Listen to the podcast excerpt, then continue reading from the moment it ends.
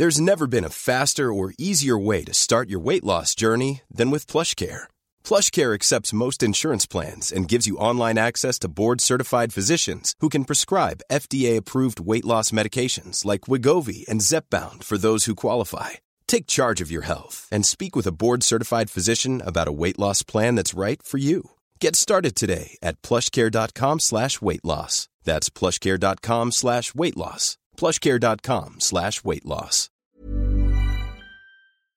Letras Libres presenta Cine Aparte con Fernanda Solórzano. Bienvenidos a Cine Aparte, gracias por darle play a esta nueva entrega.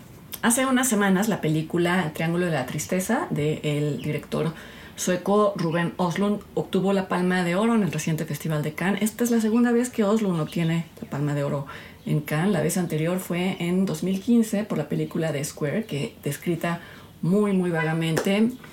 Es una sátira no tanto, creo, al arte contemporáneo, sino a las reacciones confundidas que este tipo de arte puede generar, sobre todo entre quienes se ven a sí mismos como amantes del el arte, pero solo de aquel arte que pueden decodificar.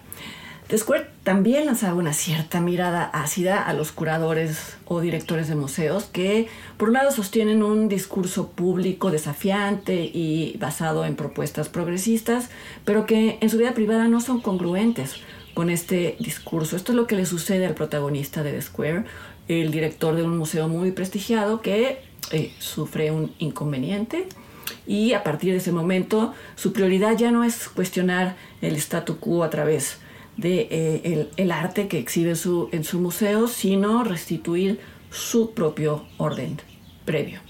Comenté Square en un cine aparte, por si les interesa seguir escuchando, prefiero invitarlos a ver esa cápsula para no robarle demasiado tiempo a esta. Eh, eh, en todo caso, solo diré que mucha gente detestó esa película y creo que esa división de opiniones en cierta forma confirma la ambivalencia que hasta la fecha genera o detona el arte contemporáneo. A mí me gustó, a mí me gustó Square porque muestra la capacidad de Oslund para evidenciar que nuestros comportamientos no siempre se corresponden con los valores que pregonamos. Aún no he visto El Triángulo de la Tristeza, la película más reciente. No he querido leer las críticas de quienes cubrieron el Festival de Cannes porque prefiero ver la película sin tener ese ruido de fondo, ese ruido a veces se cuela sin que nos demos cuenta y entonces la impresión ya no acaba siendo tan original, la, impresión de la película. Lo que sí escuché fueron eh, opiniones espontáneas de quienes asistieron al festival y previsiblemente eran opiniones muy encontradas, como sucedió con, con The Square. La premisa del Triángulo de la Tristeza se puede consultar en Google, en cualquier lugar, eh, solo es necesario decir que, que una vez más Oslund hace una sátira, una sátira dirigida al modo de vida de, unas, de unos cuantos, de unos cuantos privilegiados, como sucedía también en, The Square. Voy a comentar el Triángulo de Tristeza cuando se estrene, sin duda va a ser muy pronto porque una de las casas coproductoras es la, es la casa productora mexicana Piano.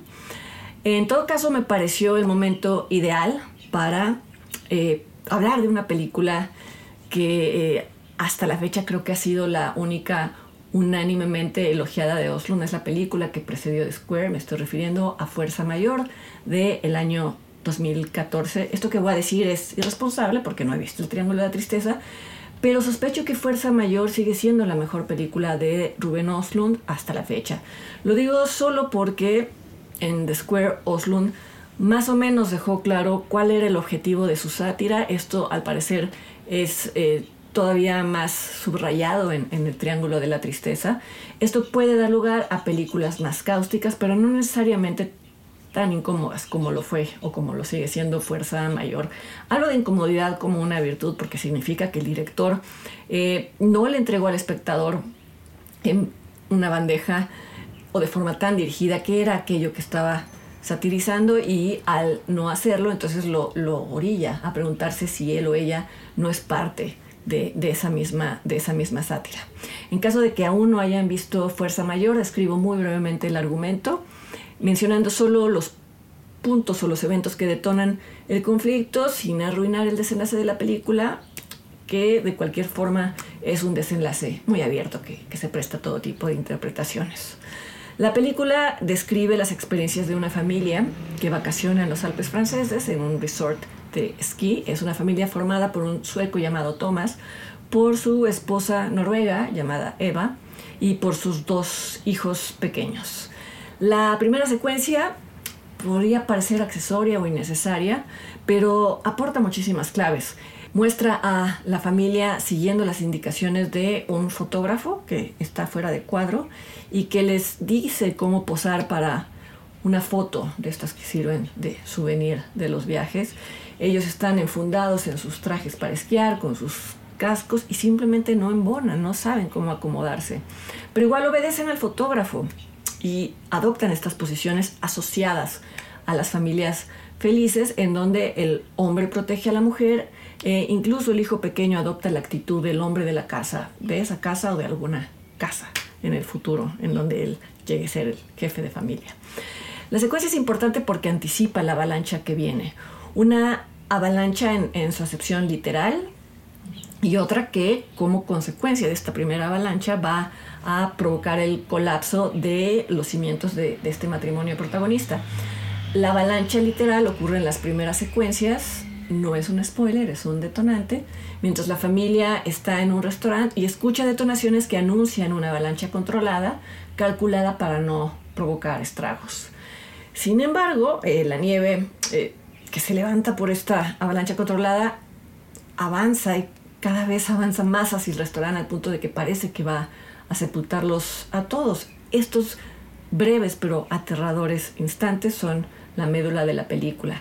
Y es que Thomas, con su celular, graba la nieve que se va acercando, asegurándole a su familia que no hay nada de, de que preocuparse, que todo está bajo control, hasta que todo el mundo entra en pánico, empezando por el propio Thomas, que simplemente asegura su teléfono, se para de la mesa y sale corriendo. La pantalla queda en blanco durante unos segundos muy inquietantes cuando la bruma por fin se asienta y el cuadro vuelve a ser nítido. Lo que se ve es a Eva con sus dos pequeños hijos de pie junto a la mesa en la que estaban comiendo, estupefacta por haber visto a Thomas correr por su vida y dejarla a ella atrás. En ese momento se abre una grieta en el matrimonio que va a ser muy difícil, quizá imposible, cerrar o reparar. Oslund es un cineasta con un gran talento para capturar lo incómodo.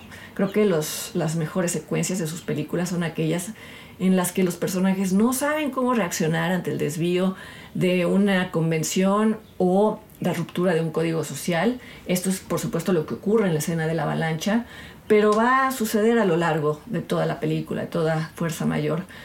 La situación de Thomas y Eva empeora, ya que cuando están solos no, no hablan de eso, quizá eso podría haber funcionado, sino que eh, cuando van a cenar con parejas que conocen a lo largo del, del viaje, Eva no puede evitar ventilar el resentimiento y la frustración que le provocó la reacción de, de su marido. Él a su vez niega la versión de su esposa, lo cual es un poco difícil ya que hay un teléfono, su propio teléfono, que documentó todo. Y por si esto no fuera suficiente, Eva en algún momento escucha incrédula a una de las mujeres que conocen el viaje, hablando de su vida, de una vida que no tiene ninguna restricción. Ella está casada, tiene hijos y sin embargo con el consentimiento de su marido sostiene relaciones con, con muchísimos hombres. Para el espectador es más que visible cómo este relato perturba y enoja a Eva, cuyo primer impulso es llamar a la mujer casi libertina, le reprocha su irresponsabilidad, etc. Pero gracias al gran trabajo de la, de la actriz Lisa Loven, eh, nos damos cuenta que es un enojo dirigida a ella misma por haber permitido que su identidad se limitara a ser la esposa, la esposa de Thomas por el lugar que ocupa esta trama, en su trama en la película, queda claro que no se trata de una condena de Oslund ni a los matrimonios abiertos, ni a las mujeres que conciben el matrimonio como un pacto monógamo, es decir, no es un juicio hacia ninguna de las dos decisiones de vida. Es algo más doloroso, es la toma de conciencia de Eva de las expectativas puestas en Thomas, roles y expectativas arraigados en la cultura que difícilmente se ponen sobre la mesa cuando se forma una pareja y que el propio Thomas eh, aceptó porque eso es lo que culturalmente le, le correspondía. Sería fácil decir que Fuerza Mayor es el retrato de un hombre cobarde, lo pongo cobarde entre comillas, pero creo que es una película mucho más inquisitiva y mucho más compleja que esa. Se estrenó hace ya ocho años y sin embargo creo que sería muy interesante rescatarla en tiempos en los que se tienen tantas opiniones eh, radicales sobre el constructo social de la masculinidad. Estas opiniones a veces se contradicen incluso cuando vienen de la misma, de la misma fuente. Muchos dirían que Thomas eh, debió rescatar a su familia por ser el rol que le corresponde a su género, pero también hay que notar que actualmente el arquetipo del hombre protector es un arquetipo que se considera arcaico por relegar a la mujer a un papel de, indefensión o a un lugar de indefensión. No es casual que en el último tercio de la película Thomas se derrumbe emocionalmente, claro, en parte por la exposición pública que ha hecho su, esposa de, su comportamiento, pero quizás sobre todo por aceptar que él no estaba a la altura del el rol de héroe salvador que casi todas las mitologías le han asignado a, a los hombres. Thomas tenía interiorizado ese rol y de ahí la importancia de la primera escena, la de la foto que reproduce esas actitudes. Quizá es, es momento de revisar este doble rasero, el doble rasero que tenemos de las expectativas de los roles de género, o bien de dejar de fingir que uno es lo que no es. En el último diálogo de la película, cuando después de una situación también muy estresante, no tanto como la avalancha, pero también estresante, un extraño le ofrece a Thomas un cigarro, este primero declina y luego lo acepta, lo que lleva a su hijo pequeño a preguntarle si él fuma, porque al parecer nunca lo había visto fumar, a lo que Thomas simplemente responde que sí. No sabemos qué va a suceder con esta pareja que en este viaje ha dejado de ser lo que era, pero quizá ese pequeño gesto de honestidad de Thomas puede dar lugar o puede ser el principio de un vínculo que no se sustente en la simulación. Fuerza Mayor de Rubén Oslund puede rentarse en, en YouTube, en iTunes, también se puede ver en la plataforma Apple TV. Y yo los invito para que me acompañen la siguiente semana aquí a otra entrega de Cine Aparte. Hasta entonces.